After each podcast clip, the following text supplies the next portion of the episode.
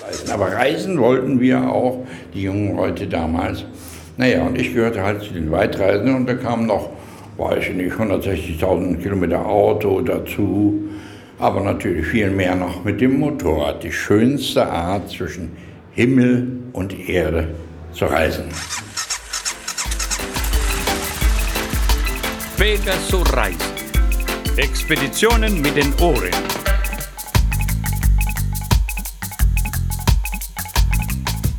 Hallo Leute, willkommen zum Podcast Pegasus Reise mit der Ausgabe Nummer 87. Und für euch wieder vor dem Mikrofon sitzen Claudio und Sonja.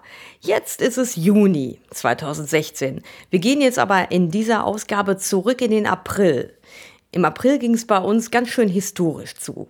Zum einen hatte unsere Veranstaltungsreihe das Lagerfeuer in Duisburg ein einjähriges und da haben wir eine große Feier gemacht und äh, zu Gast hatten wir aus Polen den Wukasz Wiebicki. Und der hat uns ja einen wunderbaren Vortrag gezeigt über eine historische Motorradreise in den 30er Jahren von einem polnischen Pärchen, das von Polen nach China gereist ist. Eine ganz tolle Sache. Und wir hatten an diesem Abend einen besonderen Gast im Publikum. Und das ist auch ein Urgestein der Motorradreiseszene. Und zwar Bernd Tesch. Und wo der schon mal da war, der ist nämlich auch an historischen Motorradreisen total interessiert. Wo der schon mal da war, haben wir gedacht, komm, nutzen wir die Gelegenheit zu einem Interview mit ihm. So, ich sitze jetzt hier zusammen mit dem Bernd Tesch. Bernd, du bist heute äh, extra aus der Eifel hierher nach Duisburg gekommen, äh, um dir auch die historische Motorradreise äh, anzuschauen, äh, den das, das dieses polnische Pärchen gemacht hat in den 30er Jahren. Du bist auch sehr interessiert an historischen Motorradreisen. Ja, das sind ja nur 150 Kilometer. Als ich anfing, mich dafür zu interessieren, für weite, weltweite Motorradreisen in allen Kontinenten von 1873 bis heute, da bin ich extra nach Kopenhagen, nach London, nach New York gereist, um in alten Bibliotheken Bücher zu finden über alte Motorradreisen. Also du bist eigentlich äh, auf vielen Gebieten unterwegs. Du bist sowieso selber sehr, sehr viel gereist, bist so ein Urgestein der Motorradreiseszene. Du hast viele ähm, Bücher geschrieben und verlegt über Motorradreisen, ähm, hast selbst Reisen gemacht. Du ähm, warst und bist immer noch Reiseausrüster. Es gibt von diese berühmten Tesch-Taschen, die, diese Alu-Koffer. Äh, und du bist ein Veranstalter des Tesch-Travel-Treffens. Du machst sehr, sehr viel. Ist das nicht mal irgendwie über die Jahre mal zu viel geworden für dich? Äh, hast du nicht irgendwie mal Lust, dich zur Ruhe zu setzen? Du bist ja immer noch aktiv. Also, die Wissbegierde war immer die Triebfeder meines Lebens.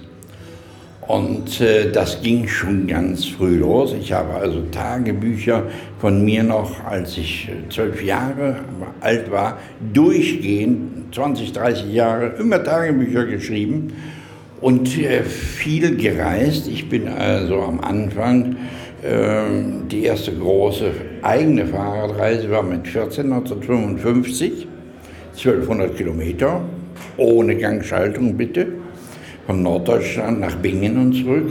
Und dann kamen 40.000 Kilometer Autostopp dazu während der Schüler- und Studentenzeit. Was viele gar nicht wissen, das ist immer einmal um die Welt 40.000 wir hatten ja gar kein Geld, das war ja nach dem Zweiten Weltkrieg, äh, um irgendwelche, äh, mit, irgendwelche Fahrzeuge zu nehmen oder Zug. Das konnten wir uns alle gar nicht leisten. Aber reisen wollten wir auch, die jungen Leute damals. Naja, und ich gehörte halt zu den Weitreisenden und da kamen noch, weiß ich nicht, 160.000 Kilometer Auto dazu. Aber natürlich viel mehr noch mit dem Motorrad. Die schönste Art zwischen Himmel und Erde zu reisen. Genau, du bist mit dem Fahrrad gereist, du warst mit dem Rucksack unterwegs, mit Roller, äh, VW-Bus. Es gibt eigentlich kaum noch ein Fahrzeug, was du nicht gefahren bist, aber am Ende ist es doch das Motorrad, was dich äh, am meisten fasziniert? Also am meisten fasziniert, äh, am meisten äh, fasziniert mich das Reisen. Und ähm, nicht das Motorrad selber. Das muss ich immer klar sagen. Also Reisen ist bekanntlicherweise die beste Schule des Lebens. Das haben ja andere schon vor mir erkannt. Und ich gebe das ja nur weiter. Ich kenne den ersten Autor davon äh, nicht. Ja, und um meine Wissbegierde zu stillen, bin ich halt immer weiter gereist und in die entlegensten Ecken und habe dann eben angefangen, äh, Literatur darüber zu sammeln. Übrigens, was viele kennen mich ja gar nicht über ganz viele äh, Sachen. Ich habe also äh, alleine 100.000, 11.000 Kilometer in Afrika gereist, habe eine Bibliothek von 10 Meter Afrika äh, Bücher, weil du sagst, äh, ich mache so viele Sachen, ich mache noch ganz viel mehr äh, Sachen. Ich habe die Chroniken der Familien geschrieben, der eigenen Familien mütterlicher und väterlicherseits immerhin äh, bis 800 zurück. Dann äh, habe hab ich die Website hammer-eifel.de geschrieben. Das ist jetzt über die Eifel, unser Dorf Hammer. Ich sage ja mal, wir wohnen im Paradies. Äh, Im Ruhrtal, da habe ich äh, geschrieben und die Nachbarorte schon so weiß ich nicht, 800 Seiten im Netz zu finden. Ich glaube, es ist die größte Dokumentation eines Dorfes oder einer Stadt geschichtlich gesehen im Internet. Ja, das sind noch so ein paar andere Sachen, die ich so äh, mache. Kommen wir mal zurück zum Reisen. Ich habe das Gefühl, dass, glaube ich, die äh, Transafrika-Reise, die du 1970 mit dem VW-Bus gemacht hast, war das so eine der ersten richtigen Expeditionen von dir? Nein, die erste, das ist die Frage, was man als Expedition definiert.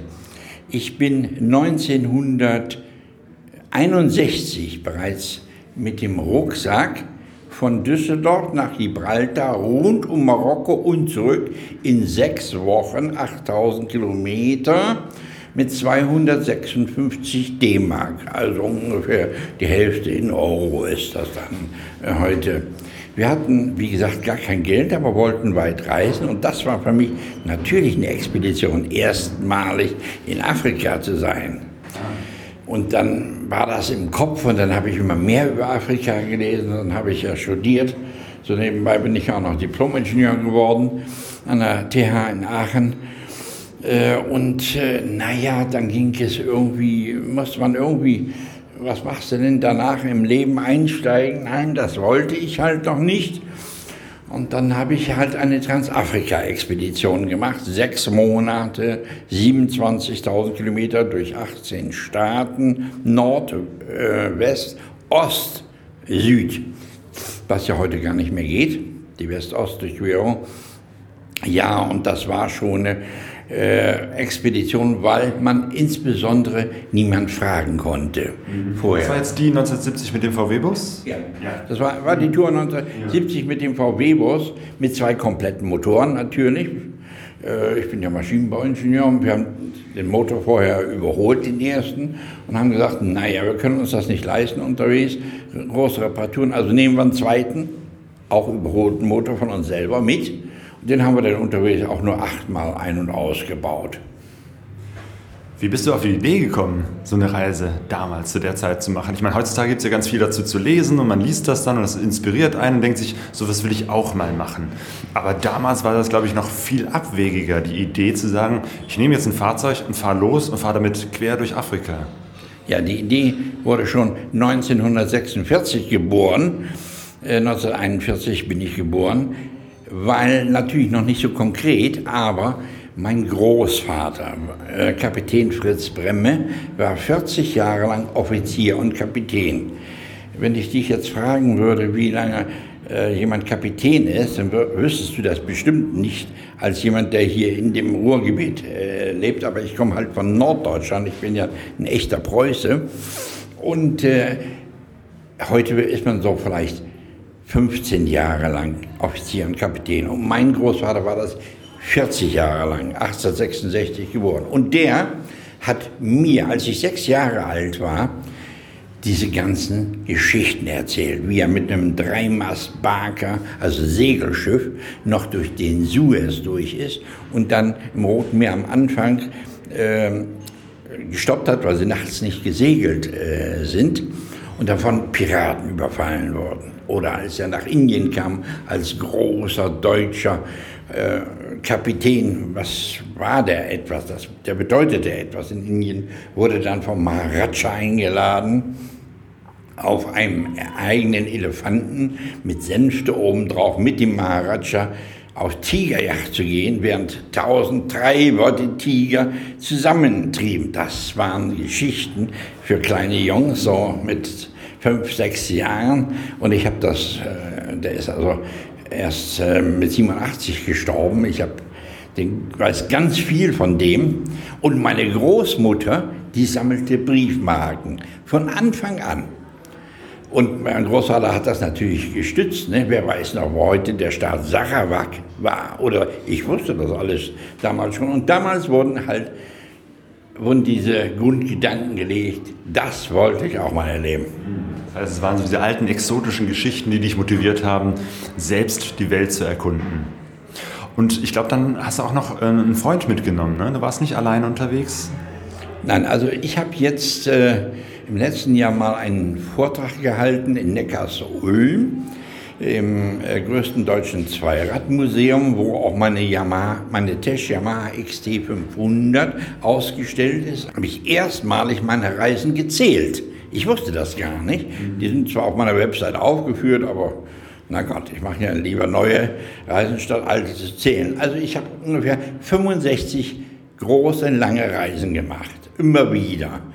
Und äh, die habe ich dann zuerst mit Freunden gemacht, später ganz viele alleine, dann auch mit meiner Frau Patricia, einer Niederländerin, einer hocherfahrenen äh, Motorradreisenden, die selber eine zweijährige Motorradtour von Amsterdam, Amsterdam, Kairo, äh, Ostafrika gemacht hat, 81 mit XC500.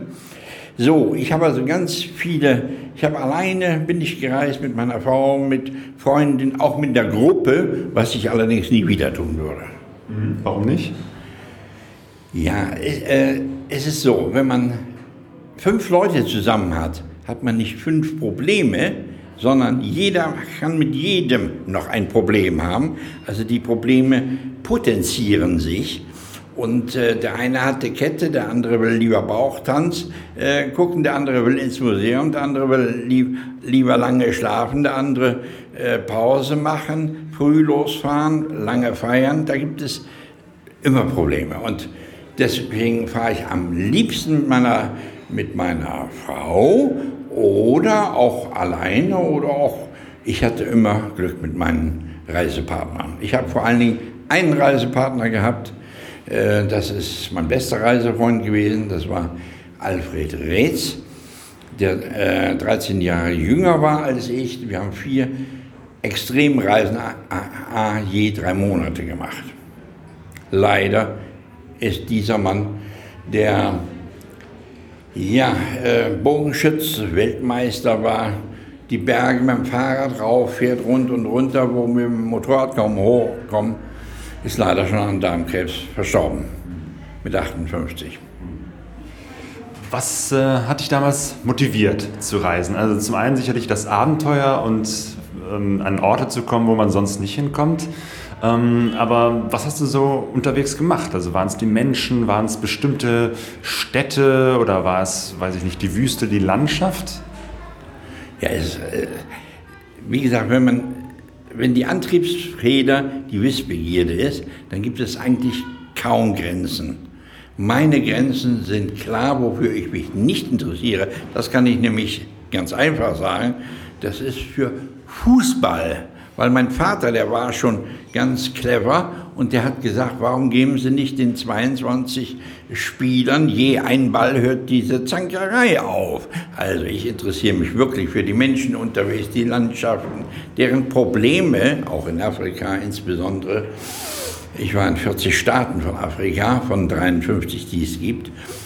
Ähm, also es gibt eigentlich nichts, was da nicht neu ist oder alt ist. Und vor allen Dingen das Allerwichtigste bei diesen Reisen ist äh, die äh, Zufriedenheit, die man durch den Vergleich bekommt. Das heißt, wenn ich hier der Bundeskanzler wäre das Sagen hätte, oder Kulturminister würde ich auch schon reichen, dann würde ich sofort verfügen, dass jeder Jugendliche während seiner Schulausbildung mindestens drei Monate in äh, ein Land seiner Wahl reisen kann, um dort mal die Menschen, die Temperaturen, die Landschaften, die ganzen äh, Umstände, wie diese Menschen Nahrung trinken, das Trinkwasser nicht selbstverständlich ist, genügend Essen nicht selbstverständlich ist, genügend Kleidung schon lange nicht, dass man das alles mal kennenlernt und dass man zuhört und das mit nach Hause bringt und hier auch weitergibt. Und ich bin sicher, wenn das während der Schulausbildung jeder, jedes Kind hätte, hätte es ganz viele Probleme, wie zum Beispiel West-Ost-Problem früher, hätte es nie gegeben. Ja, du plädierst für mehr interkulturelle Kompetenz, ne? dass man einfach die Welt sieht und die Welt besser versteht. Ja, das kommt halt automatisch. Äh, ähm, nicht, nicht nur man selber, sondern ja auch die anderen. Ne? Wenn man also dahin reist, die fragen ja auch, wo kommst du her? Warum nimmst du dieses Motorrad? Warum hast du keine Angst? Zum Beispiel diese Fragen. Äh, die Frauen werden äh, sofort gefragt unterwegs, wie oft bist du schon vergewaltigt worden? Niemand wird vergewaltigt. Das passiert nur hier in den Köpfen bei den Leuten, vor allen Dingen bei denen, die nicht reisen und vor allen Dingen diejenigen, die nicht reisen, die hier das große Sagen haben wollen, wie die Leute, die in diese neue Partei äh, wählen äh, das sind ja alles Leute, die gar keine Ahnung haben. Die kennen ihren kleinen Lebenskreis hier zu Hause, haben die, der mag ja ganz schön sein und ich anerkenne das ja auch, aber äh, es gibt noch ganz andere Lebenskreise und ganz andere Denkweisen, Empfindungsweisen, Gefühle und das äh, lernt man eben, wenn man unterwegs ist, äh, zu sehen und zu vergleichen. Und wie fällt so für dich der Vergleich aus? Gibt es bestimmte Orte, Länder, Kontinente, wo du lieber hingereist bist und andere, wo du weniger gerne hingereist bist? Ja, das ist natürlich individuell bedingt. Ähm, der eine, also ich äh, meide große Städte, weil ich bin in Istanbul gewesen, ich bin in Teheran gewesen, ich bin in Städten gewesen, wo man fast umgefahren wurde mit dem Motorrad weil die Leute so nah ranfahren. Die Huperei, der Smog, die Geräusche, das alles mag ich nicht. Was ich dagegen sehr mag, ist die Weite, die Wildnis, die Einsamkeit. Und äh, wenn ich es könnte, bestimmen könnte, würde ich darum bitten, dass meine Asche mal in der Sahara, in der Wüste Sahara verstreut wird. Das ist immerhin ein Gebiet, die meisten wissen das ja gar nicht, das ist ein Gebiet, was siebeneinhalbtausend Kilometer von Ost nach West als Ausdehnung hat und 3300 Kilometer Nord-Süd. Also ein riesiges Gebiet und man kann dort fast überall anhalten, keine Knöllchen, man kann sich den schönsten Platz aussuchen, man kann da bleiben, wie lange man will, man braucht nichts bezahlen.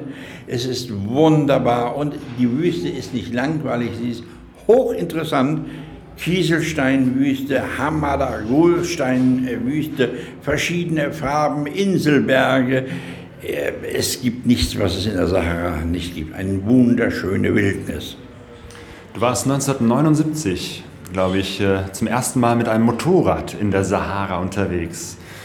Eigentlich ist ja ein Motorrad für Sand gar nicht so gut geeignet, äh, aber trotzdem muss es dich wohl so fasziniert haben, äh, dass seitdem das Thema Motorradreisen für dich doch ein sehr zentrales Thema ist. Ja, ich äh, würde dann schon gerne sagen, dass ich mein erstes Motorrad äh, ausprobiert habe 1961 Nämlich, ich war der erste Schüler des Lessing-Gymnasiums in Düsseldorf mit 1000 Schülern, der an, mit einem eigenen Motorrad ankam, welches ein normales Herrenfahrrad war, mit Keilriemenantrieb äh, vorne, mit einem selbst äh, gekauften Motörchen von äh, D-Mark 10. Ich war der erste Schüler, der überhaupt mit dem Motorrad ankam. Ja, und da hatte ich das Gefühl, wie das so ist. Und da kam äh, noch ein Roller äh, dazu. Ich habe also ganz viele Reisen mit dem Roller gemacht, immerhin bis Stockholm und zurück. So, und dann kam 1976 äh, wurde in Deutschland, wurden in Deutschland 300 Yamaha XT 500 importiert. Alle sofort verkauft. 77, 3000 wurden auch alle sofort verkauft, bis später mal die XT 500 das meistverkaufte Motorrad war in Deutschland. Und in dieser Phase äh, hatte ich ja schon viele, viele Erfahrung äh, im Reisen, ist dann äh, Yamaha auf mich zugekommen und die Zeitschrift Das Motorrad und haben gesagt, hör mal zu, kannst du nicht aus dieser Enduro Straßeneigenschaften und Geländeeigenschaften, das war eben das Neue, kannst du nicht äh, aus so einem Motorrad ein Fernreisemotorrad äh, machen, so ein Prototyp. Na klar, habe ich gesagt, kann ich das? Und dann habe ich ja angefangen, mit eben meinen guten Voraussetzungen, dass ich viele Reisen gemacht hatte, eben die Landschaft kenne, was ein Motorrad wirklich kann, die Entfernungen kenne, wie weit braucht, muss ein Motorrad fahren können, damit es wieder Benzin äh, bekommt, wie groß muss der Tank sein, wie oft fällt man dahin äh, unterwegs, wie stark muss ein Gepäckträger sein, da kamen die Tesch-Travel-Träger als Ergebnis raus und die Aluminiumtaschen, die Tesch-Travel-Taschen, so, und dann gab es eben 1979, war das äh, Tesch Yamaha XT 500 Motorrad fertig, war in allen Zeitschriften vorgestellt. Und ich bin ja ein Reisender selbst, dann habe ich das Ding halt ausprobiert mit einem Freund. Und dann sind wir die Tannis Ruft gefahren. Die Tannis Ruft ist eine spezielle äh, Wüste in der Sahara. Tannis Ruft heißt übersetzt die Wüste der Wüsten. Das muss man sich so vorstellen. Das ist eine 1000 Kilometer Wüste, die im, im Prinzip plan ist. Äh, die größte Erhöhung ist vielleicht 30 Zentimeter und da liegen überall Kieselsteine rum. Oder ein bisschen größere Steine. Und wenn man irgendwo da anhält, guckt rundherum, dann sieht man den gesamten Erdball, wie auf dem Meer. So, das ist die Tannisrauft und die hatte eine Entfernung von 1500 Kilometer ohne Benzinstation und auf der gleichen Strecke 640 Kilometer ohne Wasser. Das hatte natürlich noch nie ein Motorrad vorher äh, bewältigt, so eine Strecke. Dann haben wir halt, äh, habe ich mit Klaus Treibel, einem, einem meiner Reisefreunde, haben wir zwei Motorräder halt so ausgebaut und sind dann diese Strecke gefahren mit der Ausrüstung, die wir hatten und haben das dann auch geschafft.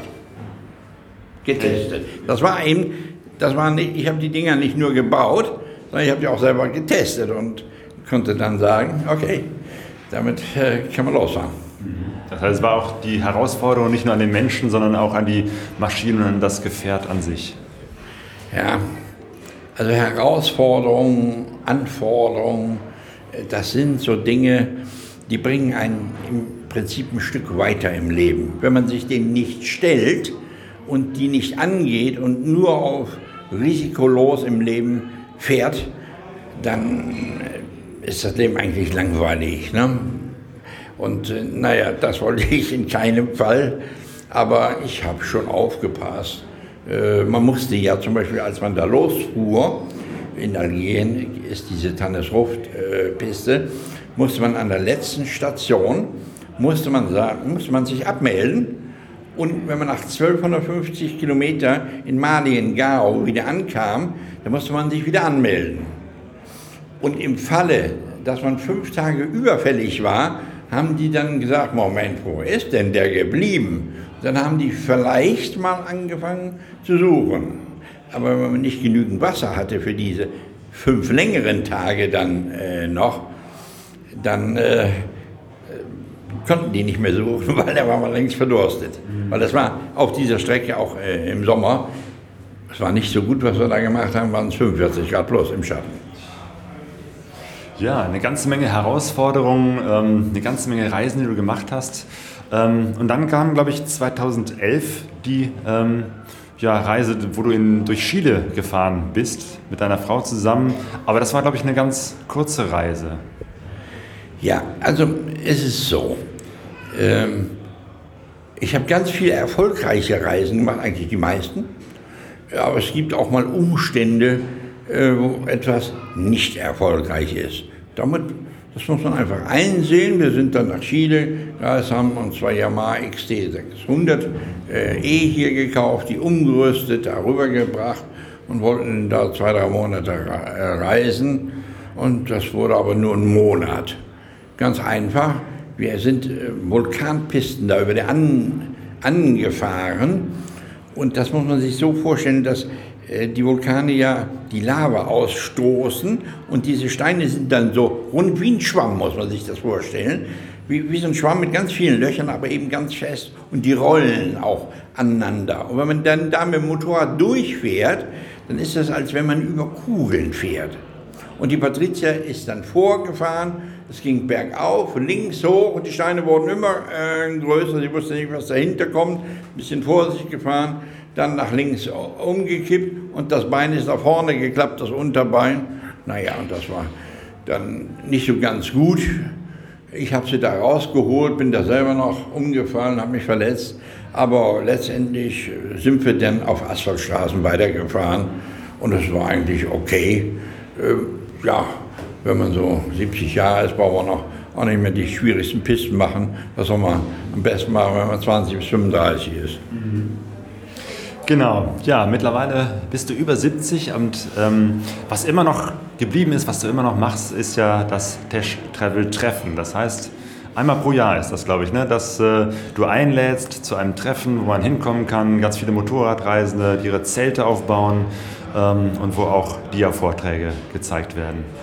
Ja, also äh, im August ich bin nicht nur über 70, sondern im August feiere ich zum dritten Mal schon meinen 25. Geburtstag. Weil das ab 70 aufwärts zählt dann schon mal jedes Jahr. Ne? Weil äh, du wolltest ja wissen, was ich sonst noch alles mache. Ich organisiere zum Beispiel auch äh, das Abitursklassentreffen, also das vom Gymnasium. Und 2012 habe ich das letzte da organisiert. Da fehlte schon ein Drittel der Leute. Ne? So, so ist das dann nun mal in dem schon etwas höheren Alter. Ja, also das Test Travel Treffen für Motorradreisende nah und fern, so nenne ich das heute, habe ich dann auch schon 1977 gestartet. Beim ersten Treffen waren es 17 Leute, das weiß ich noch ganz genau. Da waren im Prinzip nur, da gab es nur XT 500 äh, und so ein paar andere BMWs, die gerne reisen wollten, aber eben auf, auf Asphalt, ne? nicht so die, die schwierigen Sachen. Ja, und das habe ich dann immer weitergemacht und bis heute. Äh, früher war das dann am Anfang meistens äh, Auto- und Motorradtreffen. Und ich muss dazu sagen, dass ich das ja schon zu Zeiten gemacht habe, wo es noch kein Internet und keine E-Mail gab. Äh, das heißt also, man musste die Leute alle erstmal kennen und man musste die Leute anschreiben und motivieren, dann irgendwo hinzukommen, nämlich in der Nähe von Aachen, das äh, ganz weit weg im Westen, im Westen ist. Handys gab es auch noch nicht und Fax gab es auch noch nicht. Das waren also schon ein paar Tage zurück. Es war also viel schwieriger, die Leute zusammenzukriegen. Aber ich habe da halt nicht aufgegeben und habe das halt immer weitergemacht. Und es wurde dann Mund zu Mund weitergetragen. Und früher wusste ich auch in der ganzen Welt äh, zum Teil, wer gerade unterwegs war. Heute weiß ich das natürlich nicht mehr, weil ja jeder so seine eigene Reise Alaska-Feuerland äh, verkauft oder äh, mal eben zum Nordkap fahren als einzigartig und die erste Reise und keiner hat das vorher gemacht mit GPS und Tablet und äh, Satellitentelefon und was ist, äh, was ist da, Apps und was es da nicht noch alles gibt. Webseiten ist ja schon uralt. Ja, also, ähm, ich habe das äh, ziemlich früher äh, schon angefangen mit dem Treffen und mache das heute noch. Und äh, wir sind jetzt äh, im 22. bis 24. April habe ich schon das 58. Äh, Testtreffen in Malmedy und es macht äh, super Spaß.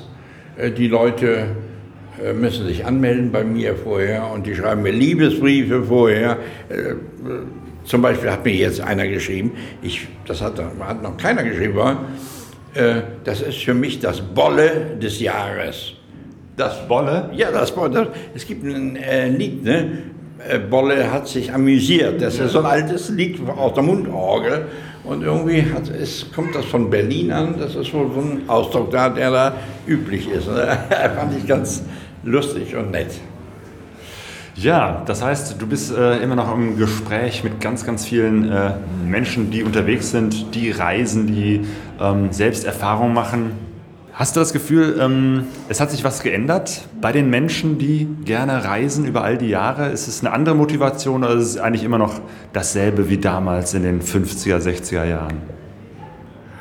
Also, das Reisen ähm, hat ja nicht in den 50er, 60er Jahren angefangen, sondern es hat schon viel früher angefangen, was wir noch nicht so angesprochen hatten hier, jedenfalls ich noch nicht ist, ich habe ja eine Website äh, gemacht, nur aus Motivation, worüber nichts verkauft wird. Das ist nur Service für alle interessierten Menschen. Die heißt tuku.tuku.de.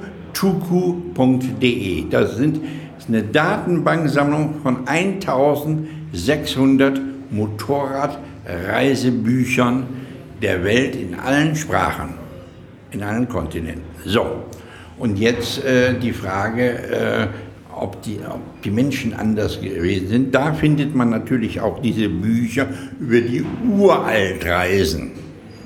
Fred Ashley sagte zum Beispiel 1907, als er mit einem Motorrad als Kurier äh, nördlich nach äh, Nyasaland fuhr in seinem Buch. Also was macht das Motorradreisen aus? Roaring up the hills and not to know what is behind the next curve. Ich finde das so wunderbar formuliert. Das ist es nämlich. Ne? Und das andere, was ich schon mal erwähnte, einfach ähm, zu reisen, nicht auf der Erde zu sein, weil man ist von den, mit den Füßen ja weg. Also zwischen der Erde und mit dem Kopf ist man noch nicht im Himmel, aber zwischen Erde und Himmel reist man genau da. Und das ganz Besondere am Motorradreisen ist natürlich diese, die die Tatsache, dass man immer alert im Englischen geistesgegenwärtig sein muss, weil man ja die dritte Dimension beherrschen muss, das Umfallen, ne? das ja in der Blechkiste vom Auto nicht äh, der Fall ist. Also, dass diese Sachen sind alle bei den heutigen Menschen natürlich, bei den heutigen Reisenden genauso da. Ähm, die Motorräder sind ja viel besser geworden, die, gehen ja kaum noch kaputt unterwegs.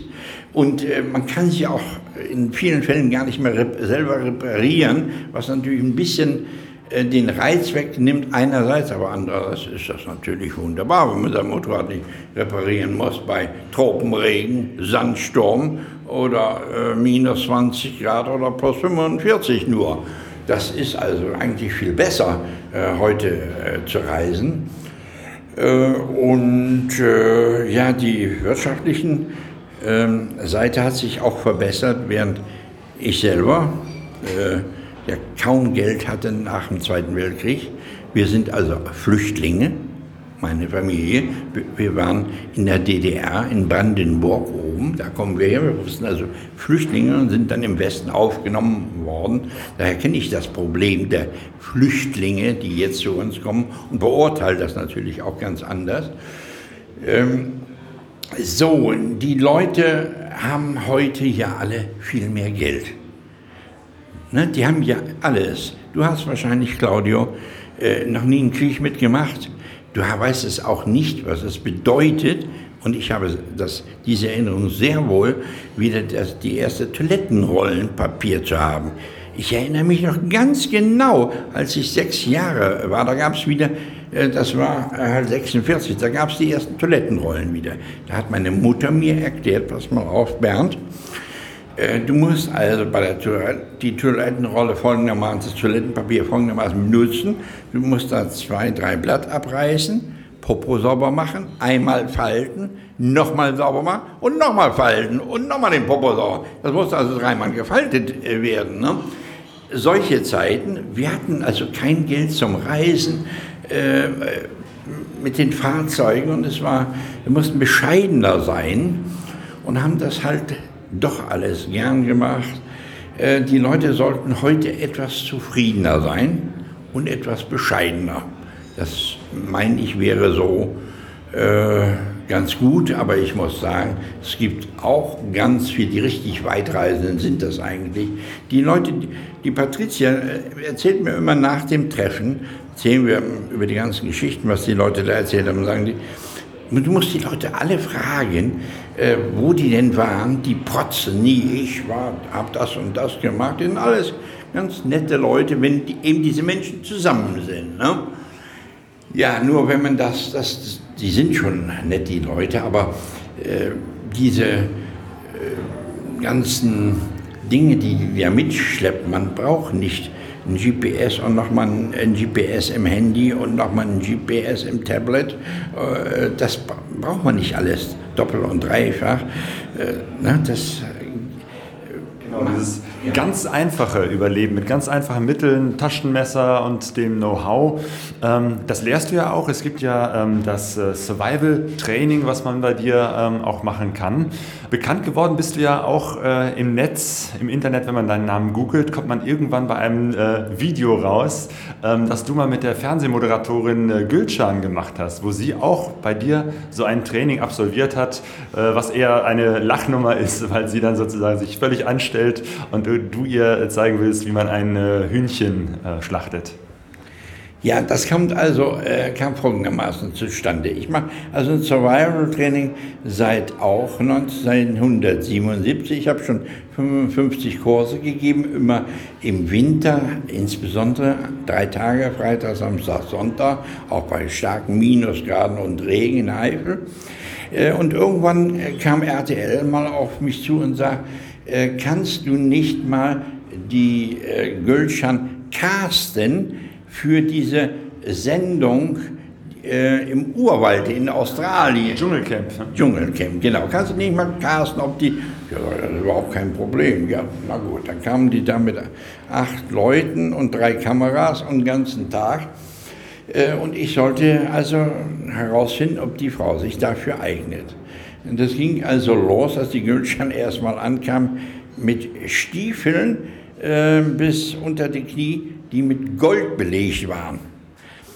Und äh, ich habe gesagt, sie sollte sich lieber ein paar vernünftige äh, Schuhe anziehen, weil es würde schon äh, bergauf gehen und Morass äh, sein und kalt und Schnee. Ja, und dann haben wir da den ganzen Tag, äh, habe ich ihr versucht, äh, was beizubringen so ein Feuer mit gesichert mit einem Streichholz anzumachen und eben ohne Messer und Gabel auszukommen. Und äh, es war ein lustiger äh, Tag und es hat auch was Geld gegeben dafür. Aber dass das so viele Leute äh, da in YouTube angeguckt haben, da habe ich nicht geahnt, dass das so äh, gut angekommen ist. Aber das Survival Training, dazu noch drei, vier Sätze. Also, das Wissen um die Frage, wie überlebe ich in jeder Situation unter allen verschiedenen möglichen Randbedingungen, wie Hitze, Kälte, Wind, äh, kein Essen, kein Trinken, äh, keine Lagerstadt, äh, wilde Tiere, fremdartige Menschen, feindliche Menschen vielleicht auch. All diese Fragen, die da drumherum sind, die, die existieren ja auch noch heute, die, diese Fragen, aber die Antworten sind alle verloren gegangen. Wenn ich dich also auffordern würde, Claudio, ähm, gesichert hier draußen, wenn wir jetzt drei Meter weiter äh, gehen, in Duisburg, mit einem einzigen Streichholz gesichert ein Feuer anzumachen bei drei Wochen strömendem Regen hier draußen, zwei Meter Schnee, minus 20 Grad, um nur ein paar Randbedingungen zu machen. Wenn du das schaffst, ist alles okay, überlebst das. Wenn nicht, äh, überlebst du nicht, weil du bist ja gerade in Alaska durch einen Fluss gelaufen. Äh, der Fluss mit dem, deinem Rucksack und hattest, musst geradeaus, musst da durch und hast, bist umgerissen worden durch das Wasser, falsch getreten, alles verloren, nur ein Streichholz übrig, ist minus 20 Grad draußen. Wenn du das schaffst, äh, ein Feuer anzumachen unter diesen widrigen Bedingungen, dann überlebst du, sonst wirst du Eiszapfen und bleibst Eiszapfen. Muss man sich ganz klar machen. Ne?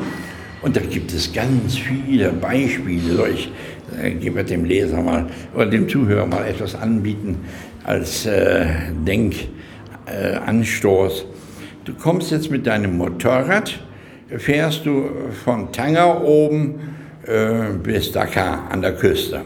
Da hat es dann äh, mal in Spanisch-Sahara eine Strecke gegeben, früher von 500 Kilometer Piste, die entlang an der Küste ging.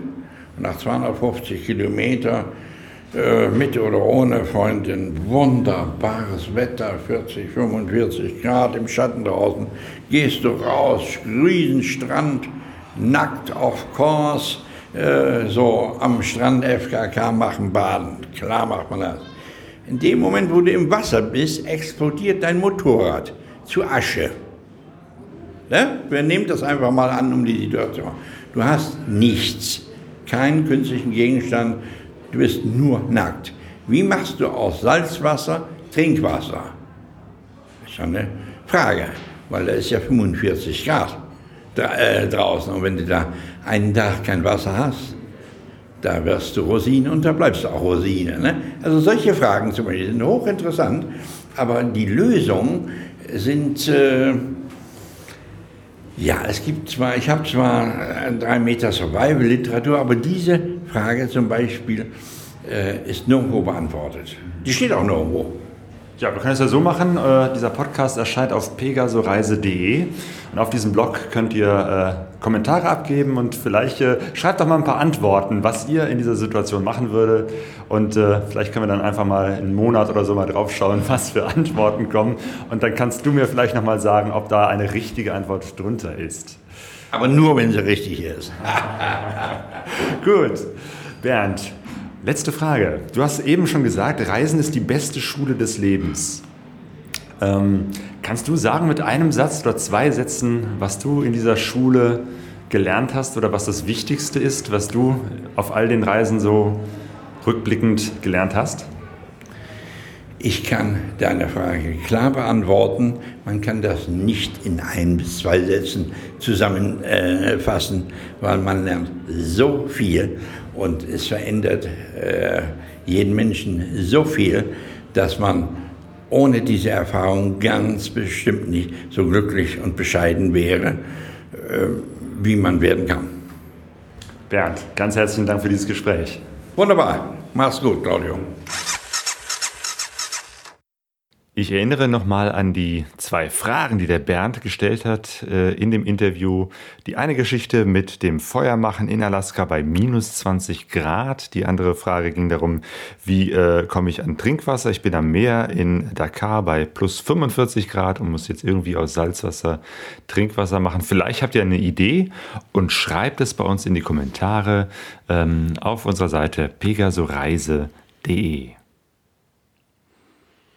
Ja, wir würden uns sehr darüber freuen und wir können ja ähm, das Ganze auch an den Bernd weiterleiten. ja, und ähm, jetzt geht's noch mal zum Lagerfeuer, zu der Veranstaltungsreihe in Duisburg, die wir mit organisieren. Und wir haben jetzt auch schon das Herbst- und Winterprogramm zusammengestrickt und fangen im Oktober an mit der Doris Wiedemann, die den Vortrag China illegal hält. Ja, und dieses und viele andere Infos, wer da noch alles so kommt, das findet ihr auf unserer Seite www.lagerfeuer-duisburg.de. Schaut doch mal vorbei. Und zum Schluss haben wir noch was ganz Besonderes. Ja. Und zwar haben wir wieder Post bekommen. Wir bekommen nämlich immer.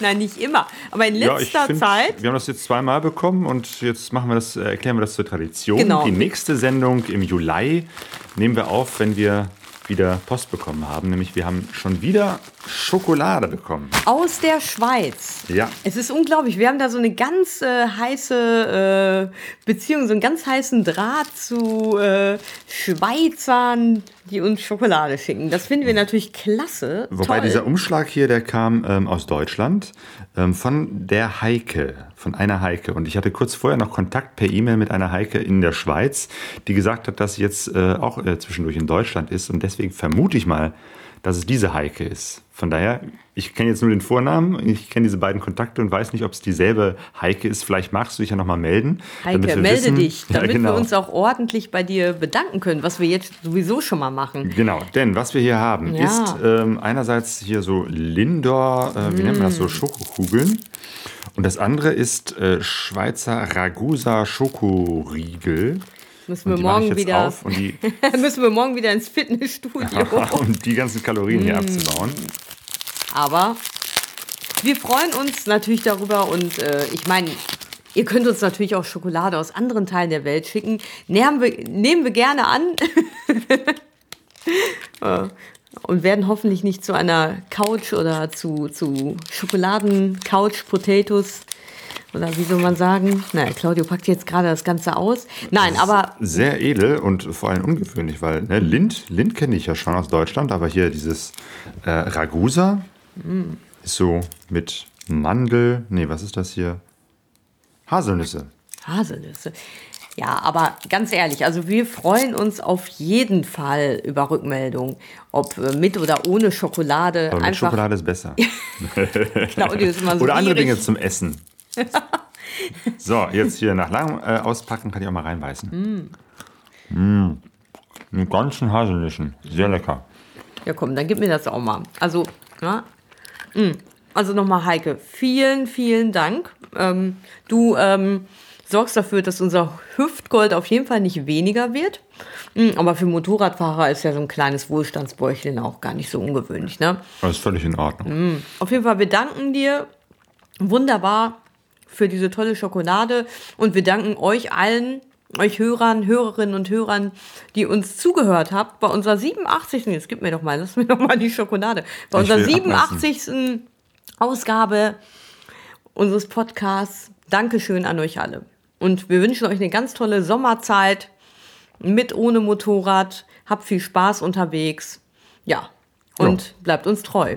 Gute Ja. Reise allerseits. Gute Reise. Hm.